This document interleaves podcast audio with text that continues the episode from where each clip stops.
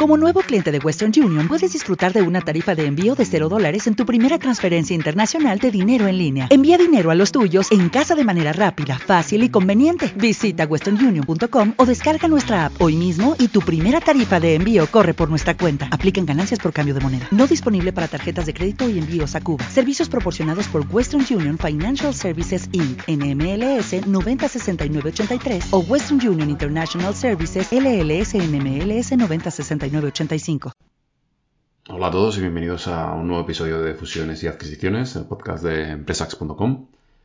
Yo soy Frank Hidalgo Barquero y esta semana arrancamos la temporada del 22 y lo vamos a hacer hablando de transición y eficiencia energética. Y lo vamos a hacer porque actualmente estamos trabajando con varias compañías que buscan crecer vía adquisiciones en este espacio. Como sabéis, en cualquier industria los segmentos verticales y soluciones son infinitos y por eso hoy nos vamos a centrar en la monitorización de energía y concretamente en tecnologías dirigidas al control y medición de edificios. No sé si a vosotros os chocará, pero desde luego, aunque sea obvio, cuando en el proceso de análisis y hablando con los clientes, con el mercado, fuimos conscientes de que los edificios representan un 40% del consumo de energía en Europa, nos quedamos bastante sorprendidos, insisto, a pesar de la obviedad. Como siempre, por mencionaros alguna transacción interesante en estos últimos años, a finales de 2020 se anunció la adquisición de la española Dexma, que previamente había sido invertida por Inverready, por parte de Spacewell.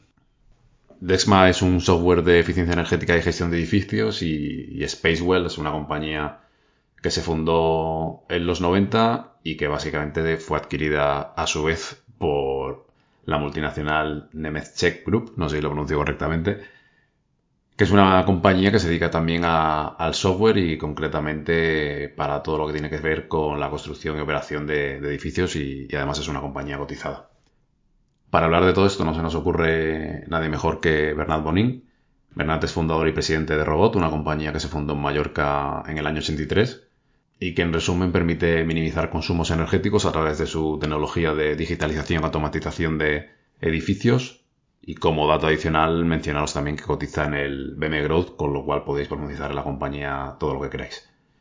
Y antes de dar paso a Bernat, desearos en primer lugar un gran 2022 y recordaros que el episodio cuenta con el apoyo de DataSite, líder mundial en la gestión integral de los procesos de Money.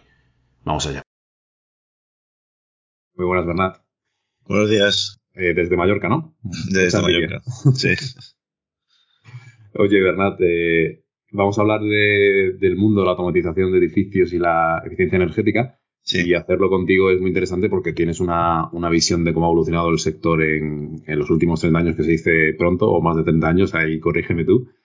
Entonces, no sé si me puedes comentar eh, cómo acabas en este sector, que creo que tiene mucho sentido a nivel de contexto incluso algo que pueda parecer curioso a, los oyentes, ¿no? El hecho de que estéis eh, en Mallorca como compañía que nació en Mallorca, pero compañía internacional. Sí. Bueno, efectivamente, nosotros eh, empezamos en el año 1983. En, en Mallorca, como sabéis, es un sitio donde hay muchas compañías hoteleras. Se han creado aquí desde los años 60 grandes grupos hoteleros. Eh, había un desarrollo espectacular de, cadenas hoteleras aquí en, Mallorca y un poco eh, nuestro nacimiento viene un poco derivado de esto, de la necesidad que tenían eh, los hoteleros pues de gestionar mejor sus costes energéticos, ¿no? Desde, desde estos años 83 veníamos de una crisis importante de petróleo debido pues a conflictos que había en, tanto en el Oriente Medio como en Irán eh, en el año 80 creo que fue el derrocamiento del Shah de Persia y, fue uno de los detonantes que hizo que el precio del, petróleo se disparara. Luego eh, el coste de, explotación de los edificios, de los hoteles, eh, se disparó también a, su vez y en ese contexto nace Robot. la idea era pues manejar y regular las instalaciones de clima mediante un ordenador personal. Robot lo que fabrica en estos tiempos es una interfaz entre la instalación eléctrica, las calderas, la máquina de frío, todos los grandes consumidores energéticos en el hotel, eh, unirlos mediante un interface que fue desarrollado por Robot a un ordenador que, mediante un programa también hecho a medida, arrancaba y paraba maquinaria en función del eh, de la necesidad real del edificio.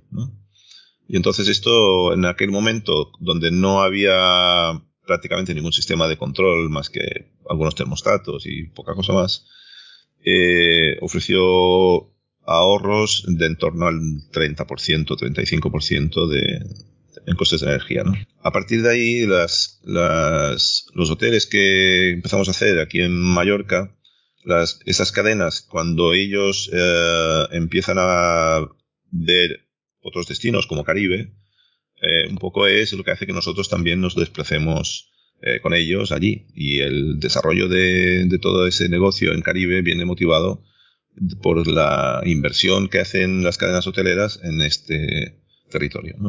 De hecho, actualmente tenemos eh, oficinas propias en Cancún y en Punta Cana, en República Dominicana. Porque son para nosotros ya destinos mm, más o menos maduros. Empezamos ahí en el año 90. El primer hotel que se hizo allí fue un hotel para Barceló, que fue el Bávaro, Bávaro Beach. El primer hotel que se hizo en, en Punta Cana. Y a partir de los años 90, pues estamos eh, básicamente trabajando en estos grandes complejos hoteleros, en Jamaica, en República Dominicana, en Cuba, en México, también hemos estado en Brasil, y algunos, en Costa Rica también, eh, en algunos lugares más por Donde ellos, eh, donde los, las grandes cadenas hoteleras hacían inversiones, nosotros estábamos eh, con ellos, pues, haciendo la, la instalación y la puesta en marcha de los sistemas que, que fabricamos. Hacéis, eh, Bernat, no solo la parte más tecnológica, sino también la, la fabricación del hardware, ¿no? Desde Mallorca. En Mallorca, digamos, en Robot lo que hacemos es controlar toda la cadena de valor de nuestro producto. Es decir, nosotros empezamos diseñando nuestros sistemas y hemos seguido así desde entonces.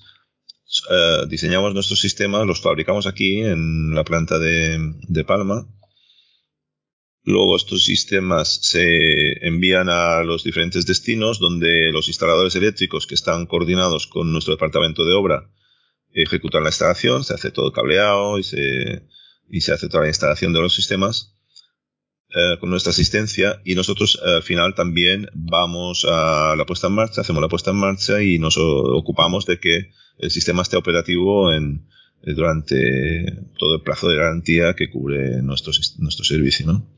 Es decir, que acompañamos al cliente final en toda la cadena de, valor del producto. Has hablado, Bernat, de costes energéticos, no de, eficiencia energética, ¿no? Y tiene todo el sentido del mundo que lo hayas hecho. No sé si puedes darnos más contexto sobre ello. Sí, bueno, eh, nosotros efectivamente en estos años, eh, en el año 83, nadie hablaba de, eficiencia energética en términos de, ecología, ¿no? Sino de ahorros de costes en, en pesetas en aquel tiempo. Eh, la energía era cara y era el motivo del, del, interés en ahorrar. Eh, era un tema puramente económico. Ha sido hace unos años que se ha puesto de, un poco más en boga el tema de la ecología. Es mm, debido al cambio climático se ha tenido que acelerar todo este proceso. Nos hemos dado cuenta de que hay que hacer más eficientes los edificios eh, hay que recordar que un 40% del consumo de, energía en Europa proviene de los, eh, de los edificios precisamente y es ahí donde nosotros eh, estamos instalados. cualquier pequeño ahorro que nosotros podamos aportar en esta cadena, pues significan ahorros en toneladas de CO2 muy importantes, porque al final el consumo de un edificio, como hemos dicho, y sobre todo, por ejemplo, en complejos hoteleros, eh, en Caribe, donde se produce frío a lo largo de todo el año, es decir, todo el año están dando refrigeración, eh, con niveles elevados de humedad, además, que tiene un coste también importante, eh, pues hace que cualquier pequeño ahorro se traduzca en, no solamente en un beneficio económico, sino también un beneficio para el medio ambiente. Ha cambiado mucho, ¿no? Imagino la manera de vender entonces la solución. Sí, sí, sí. Bueno, en, al final eh, hablamos de lo mismo, es decir, cuando en aquel momento hablábamos también de, de, de costes energéticos, eh, quizá mm, no se hablaba del tema de, ecología, pero eh, era algo subyacente, es decir, no se le daba atención, pero a, a, la postre lo que ha generado todo este problema fue lo que se ha venido quemando desde, desde, bueno, desde la revolución industrial, digamos, ¿no? Es decir, que son las mismas caras de, un poliedro, ¿no? y que al final está todo conectado. Robot nace en este contexto en, los años 80, entiendo, ¿verdad? Corrígeme. Sí, sí, sí. En el año 83 se creó la sociedad, sí. Y, desde entonces eh, os habéis especializado en, como digo, en automatización de, edificios y en eficiencia energética.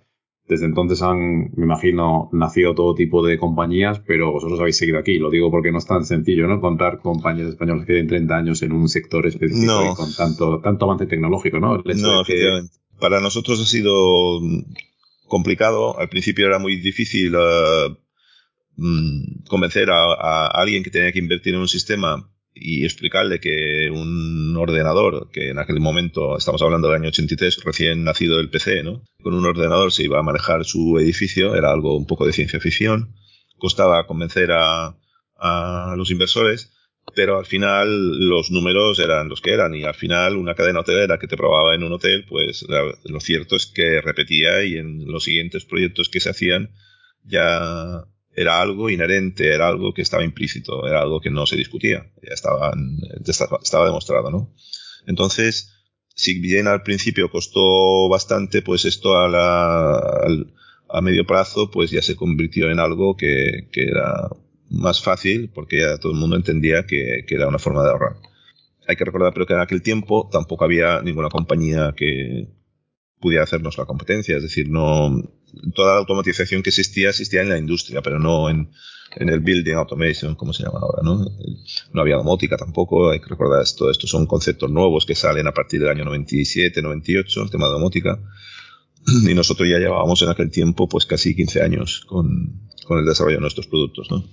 Un tema que eh, mucho, perdona Bernardo, un, un tema que sufren mucho las eh, compañías tecnológicas es el tema de la captación de talento, ¿no? Y parece que ahora más que nunca. No sé cómo habéis abordado este tema y, te lo pregunto porque hemos hablado varias veces y es algo que no te he comentado nunca, ¿no? Y, me, llama, me llama la atención porque al final desarrolláis productos muy innovadores y, y, no lo digo yo, ¿no? Al final hay una serie de certificados y de apoyo de instituciones que os respaldan, que están ahí, ¿no?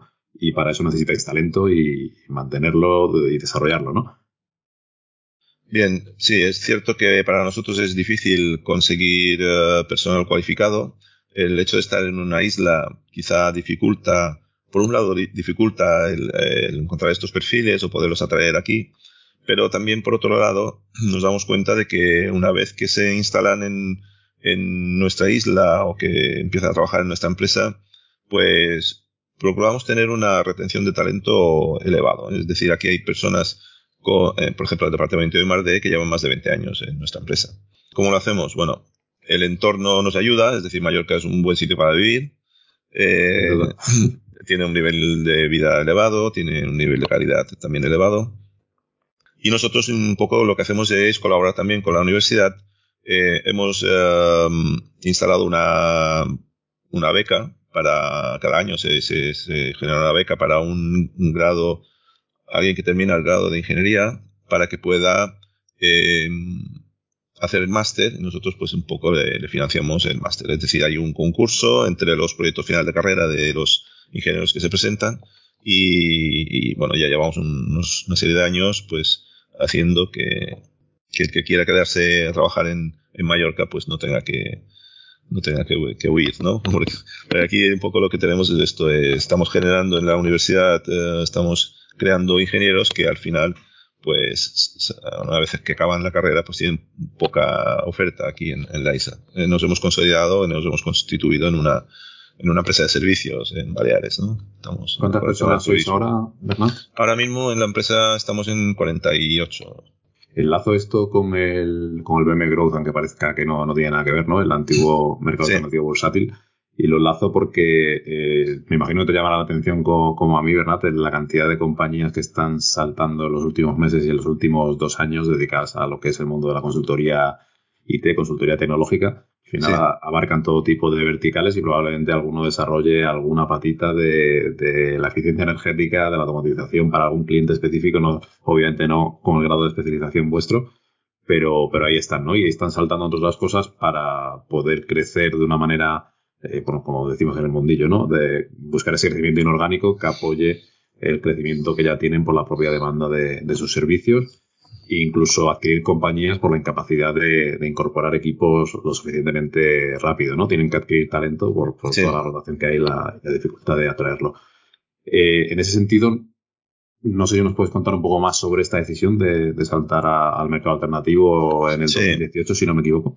Sí, mira, nosotros en 2018, bueno, antes, en 2016 prácticamente, después de superada la crisis financiera, eh, que recordar nosotros empezamos en 2008 la crisis financiera, como todo el mundo, eh, en, eh, proyectos que estaban para hacerse en ese año, en 2008, acabaron haciéndose en 2013, es decir, estuvimos prácticamente cinco años con proyectos parados. Esto tuvo un coste financiero muy elevado y también hay que recordar que en aquel momento los bancos pues habían cerrado el crédito y era muy difícil obtener financiación. Una vez superada la crisis nos planteamos mi socio y yo, Jaime Simonetti y yo, pues cómo volvíamos a, la senda de crecimiento, es decir, volvíamos a, con, créditos bancarios a volver a lanzar la maquinaria y en ese momento surgió esta oportunidad a través de BME eh, de hacerlo a través de pues, una ampliación de capital y participar en el mercado alternativo bursátil. Nos parece una idea muy interesante, eh, dotar a la empresa de un activo en lugar de, un pasivo. Y era una forma pues más sana de crecer. Eh, mejorábamos nuestro balance y podíamos abarcar proyectos que en aquel momento estaban parados por falta de financiación. Y fue el, eh, esto lo que motivó pues nuestra salida a bolsa. Fue en febrero del, del 18 y en aquel momento lo que se hizo fue presentar un plan de expansión a cinco años que bueno pues dotaba de, de, ilusión a todos los inversores ¿no? claro finalmente pasó lo que pasó. A finales del 19 principios de 2020 se llegó la, la crisis del covid y esto ha alterado eh, sustancialmente, bueno, ha retrasado los, los planes que tenemos de expansión, ¿no? Pero aún así nosotros hemos seguido trabajando en, en el departamento de I+.D. para dotar a nuestros sistemas de, de la modernidad y, y, la capacidad para poder uh, abordar proyectos de actuales. Incluso hemos abierto una delegación en Kuala Lumpur es, eh, para toda el área de no solo de Malasia, sino también de Indonesia. Indonesia y Vietnam para nosotros es un objetivo a medio plazo, puesto que eh, las cadenas hoteleras también están invirtiendo, están haciendo lo mismo que se hizo en, Caribe, pues está haciendo, se está empezando a hacer ahora en Indonesia, ¿no? Eh, entonces esto fue el motivo por el cual nosotros ingresamos y nosotros pues participamos del mercado alternativo como un medio de, financiación de, este, de todo este proyecto. En relación con, con la dichosa pandemia, eh, obviamente vosotros estáis eh, expuestos por vuestro tipo de cliente a, al sector turismo, ¿no? Eh, entiendo que, que, la recuperación, más allá de los Omnicron de turno, parece que, que se irá consolidando poco a poco, hmm. pero eh, vuestro modelo depende, como estabas anticipando, de los desarrollos hoteleros, ¿no? O sea, vais de la mano en el momento de la construcción de, de los desarrolladores, de los promotores, no, no sé si es así. Sí, nosotros obviamente desde que nacimos, nacimos eh, enfocados a este sector. Eh, veríamos aquí en Baleares, pues la industria número uno es la industria hotelera, ¿no? Pero aún así hay que decir que los sistemas se han ido enfocando un poco, no solamente ya a los hoteles, sino al edificio en general. Es decir, nosotros hemos hecho hospitales, hemos hecho eh, centros comerciales o hemos hecho eh, geriátricos, por ejemplo. Últimamente se están haciendo bastantes.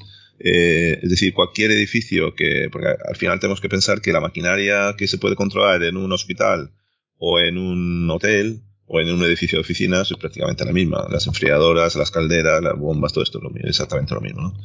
De manera que estamos enfocados un poco a la apertura hacia nuevos mercados, hacia nuevos sectores, sectores que por el motivo que hemos hablado anteriormente, es decir, están en el en el punto de mira de, de normativas europeas que, inciden en, en, el ahorro energético y en la eficiencia energética en edificios, eh, con clasificaciones, se da todo un baremo de clasificaciones, etcétera, intervenciones que se van a hacer con dinero público, además, porque hay ayudas para ello, en edificios para eh, mejorar el, el, rendimiento energético. Entonces, nosotros estamos abriendo nuestros sistemas hacia otros mercados y estamos un poco viendo la oportunidad de, de ampliar el, nuestro objetivo, nuestro cliente objetivo, hacia estos mercados donde, pues, por ejemplo, en Europa es mucho más fácil pensar en hacer edificios eh, que hoteles, ¿no?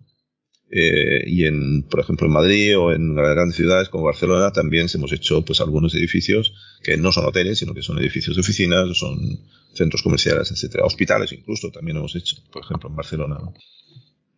Esta crisis de, demanda, Bernard, realmente eh, si os afecta como a tantos sectores, tantas industrias, ¿no? Eh, el otro día hablábamos de que te encuentras con compañías que se han visto incluso beneficiadas y que no han tenido una crisis de demanda, pero que ahora por otro lado tienen un problema energético de materias primas, ¿no? O sea que realmente nadie se salva en esta en este descontrol que tenemos actualmente, ¿no? Sí. Esperemos que se vaya eh, desenlazando.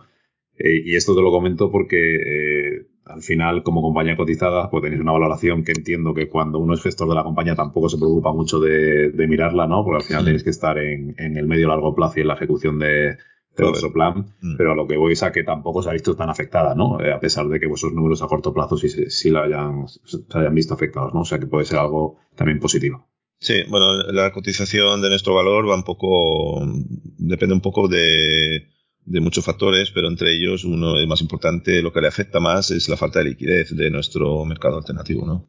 cualquier pequeño intercambio de acciones que se produce en una época determinada, como ahora mismo, por ejemplo, en diciembre, y esto ya ha pasado otros años, eh, pues se modifica con un, con un, con una compraventa de muy pocos valores. Es decir, que al final la falta de liquidez lo que hace es eh, pues que el valor no refleje en absoluto el valor de la empresa, ¿no? Bueno, esto puede ser una oportunidad también para que quiera invertir. Nosotros tenemos un proyecto a medio y largo plazo. Obviamente no estamos hablando de, de, un, de un proyecto a un año, sino que cuando ya se constituyó eh, la, empresa en el, en el mercado, en el mercado alternativo en 2018, teníamos un, un calendario a cinco años vista.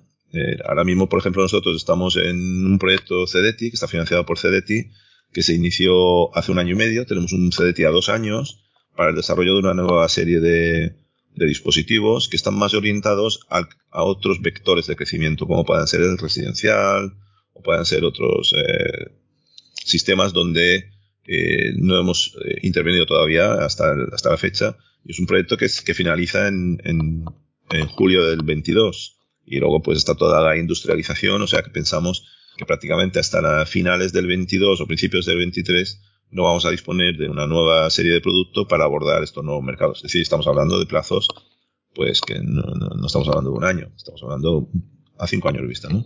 Entonces, eh, nosotros sí que esperamos que en ese plazo, mientras las crisis eh, no nos afecten, pueden aparecer otras, ¿no? Como la crisis de suministros que puede haber eh, que nos puede afectar a, no solamente a nosotros, sino a muchísimas empresas. Hablas en pues concreto, Bernat, aquí de los semiconductores, por ejemplo. hablamos de semiconductores, por ejemplo, sí. Eh, ahora mismo hay un desfase entre la oferta y la demanda que se que se irá resolviendo, pero no estamos hablando de, de, de, dos meses, estamos hablando quizá de un año y medio para que esto se resuelva. Y mientras tanto, pues tenemos que seguir trabajando y tenemos que seguir montando nuestro material, etcétera. Entonces, tenemos una indisponibilidad ahora mismo de, de materia prima para nosotros, con precios elevados, eh, lo que se encuentra en el mercado se encuentra caro, y esto hace pues que dificulte todavía también el, eh, el volver a la senda de normal de crecimiento, ¿no?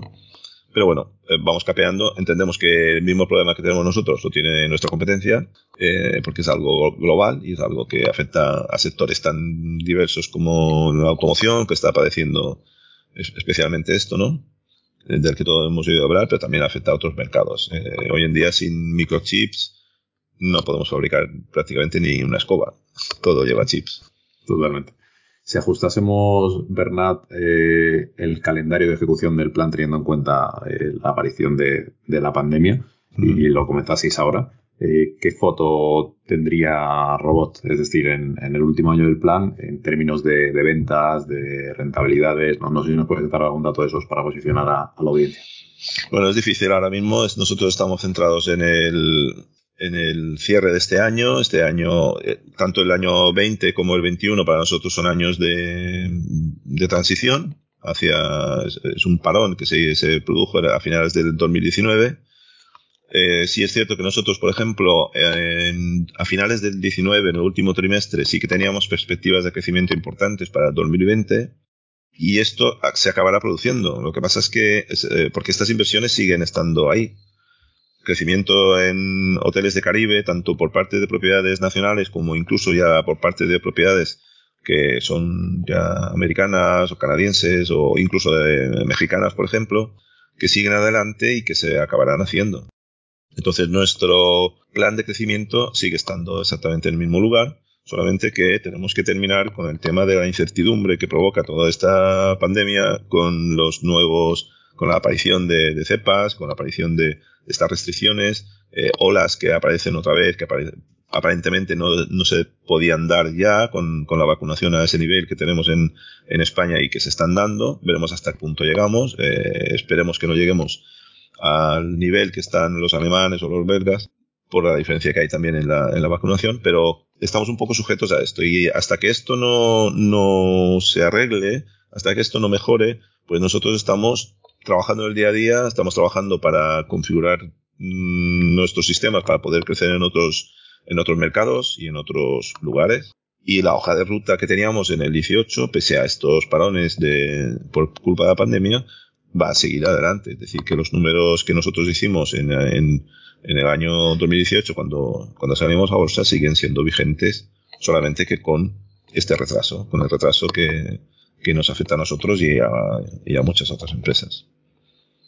Muchos retos, sin duda, y, en todo caso el principal reto es además que la audiencia entienda que cuando encendemos la luz, cuando andamos en, el, en casa, tiramos de la cadena o cualquier tema, estamos haciendo una serie de, de consumos que probablemente no seamos capaces de dimensionar en nuestra cabeza a la hora de ver esa foto global, ¿no? En cuanto a lo que es eficiencia energética, sostenibilidad, etcétera. Creo que asociamos mucho todos los problemas que podamos tener a, transporte, por ejemplo, y a otro tipo de, energía, sino tanto al, mundo del edificio. Sí, también el transporte también es importante, pero el, edificio, eh, tanto en países cálidos, por, el tema de refrigeración, como en países fríos, como el norte de Europa, como por el tema de la calefacción, pues son gastos importantes. Eh, sí que hay que decir una cosa que es eh, diferencial con respecto a cuando nosotros empezamos en, el, en estos años, en los años 80 y 90 y 2000, nosotros veníamos haciendo control, regulación y control de los edificios, pero la cantidad de, información que se generaba en ese momento no era consumida por nadie.